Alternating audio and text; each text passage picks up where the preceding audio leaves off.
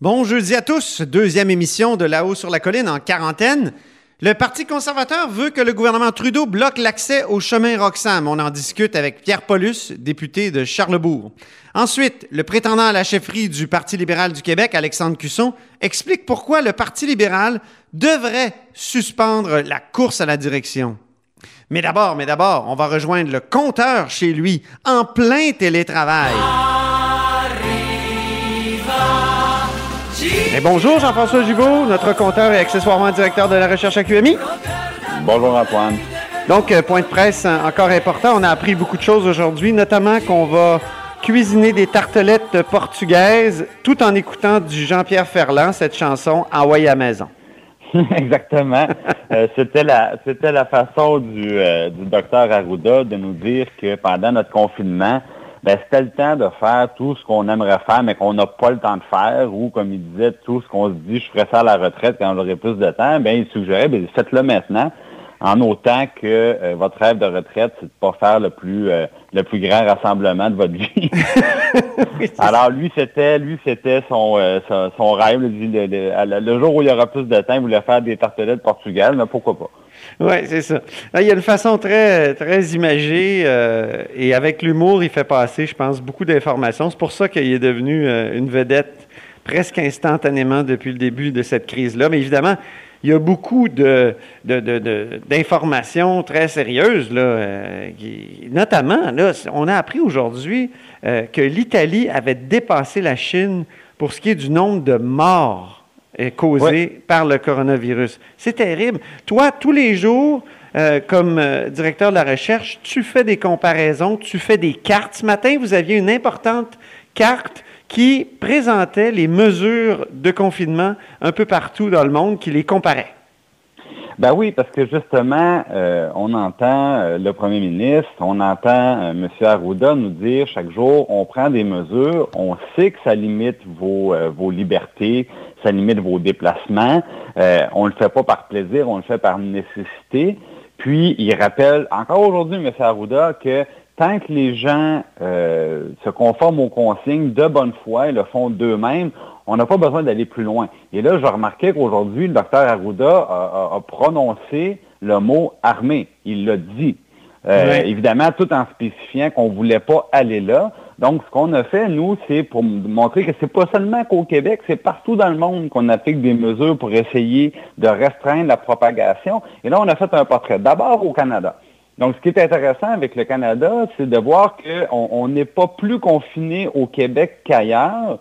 Euh, on est dans la bonne moyenne, voire euh, un peu moins, parce que au Manitoba, par exemple, le, le fait de rester à domicile, c'est pas facultatif, c'est obligatoire. Ah. Donc, il y a des, on peut être arrêté par les autorités si on s'en va euh, s'acheter une peine de l'eau au dépanneur, puis qu'on n'a pas de bonne raison ou de papier justifiant qu'on se promène dans un lieu public au milieu de l'après-midi. Au Québec, on n'est pas là. Mais maintenant, le docteur Arruda, il disait, est-ce qu'on veut aller là? Si les gens obéissent, ce ne sera pas nécessaire. Donc, au Canada, la plupart des, provinces ont interdit les rassemblements publics. Pour le moment, au Québec, ce qui est formellement interdit, c'est 250 personnes et plus.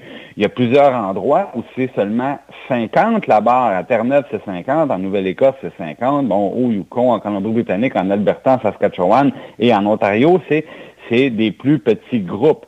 Euh, maintenant, c'est intéressant de voir aussi au niveau des autres pays, que euh, la vitesse à laquelle on prend euh, ces décisions-là est ultra importante. Et je vous dis ça, je vous dis ça pourquoi? Parce que tout simplement, les pays d'Europe les plus touchés, là, tout est au rouge.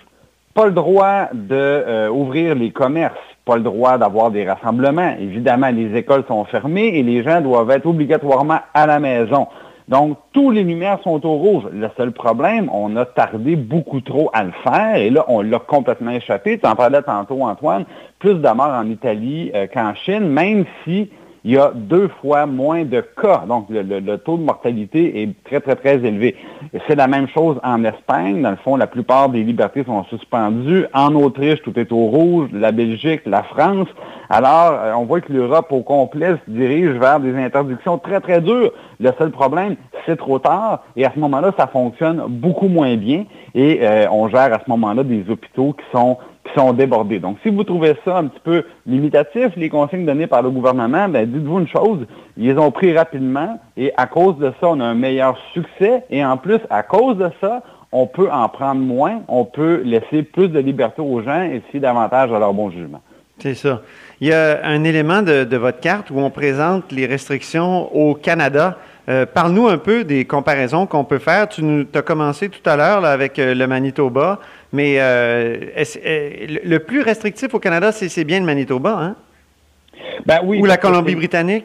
Ben, C'est-à-dire que c'est inégal d'un endroit à l'autre en ce sens qu'au Manitoba, les rassemblements, on, les déconseille, mais ils ne sont pas interdits. Mhm. Euh, il y a encore des écoles qui sont, euh, certains établissements scolaires qui sont actifs, mais à la population, on dit vous demeurez chez vous, puis si vous n'avez pas de bonne raison de circuler, il peut y avoir des conséquences. Donc, c'est très uniforme. Si on prend la Colombie-Britannique, parce que tu en parlais, ils ont fait le choix inverse. Les gens, on suggère de rester à la maison, ça n'est pas obligatoire, mais école fermée, commerce fermé et rassemblement de plus de 50 personnes interdits complètement. Donc, les, différentes directions de santé publique font des choix différents avec des résultats différents, mais notre analyse, dans le fond, ce qu'elle montre, c'est que c'est pas tant le choix qu'on fait, c'est à quel moment qu'on le fait qui fait, euh, qui fait la, la, vraie différence. C'est ça, c'est ça. Si on attend trop, la fenêtre est on, a raté notre fenêtre d'occasion, dans le fond. Voilà. Puis là, maintenant, on va regarder. Hier, on, a entendu euh, tous les commentaires au sujet des programmes d'aide fédérale. Euh, fédéraux. Ce sont des programmes autant à Québec et à Ottawa, parce qu'après-midi, on aura le plan économique du Québec. Donc, qu'est-ce qu'on fait pour les entreprises, les multinationales, les plus petites, les bon, M. Fitzgibbon et euh, le premier ministre Legault vont nous expliquer ça. Mais ce sont des programmes qui ont été improvisés. Je ne le dis pas de manière péjorative, évidemment.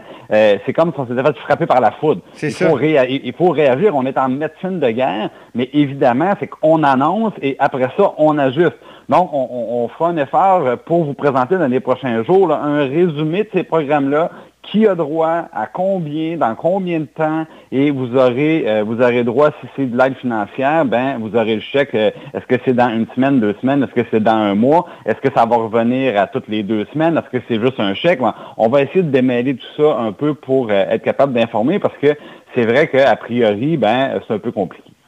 Donc, c'est à suivre dans le journal dans les prochains jours. C'est deux pages, hein? c'est une espèce de, deux pages de cartes euh, qui est disponible dans le journal, mais aussi euh, sur le web. J'en ai une devant moi, puis je vais la, partager avec l'entrevue qu'on vient de faire, Jean-François. Ben, c'est très bien. Donc, moi, je pense que je vous invite à, suivre ça parce que vous allez avoir en un coup d'œil, je pense, l'information la, plus importante euh, dans la période actuelle et ça vous permet de, demeurer bien informé sans, ben sans aller gratter chaque recoin. On essaie de le faire, euh, on essaie de le faire à votre place. Puis tu fais ça avec Sarah, Sarah Daou-Brown, Marie-Christine Trottier. Et oui, exactement. Toute l'équipe de recherchistes de l'Agence QMI Bureau d'enquête, euh, Journal de Montréal. Très bien. Bien, on va en reparler sûrement. Merci beaucoup, Jean-François. Merci, Antoine. Notre compteur et accessoirement directeur de la recherche à QMI. Vous êtes à l'écoute de là-haut sur la colline.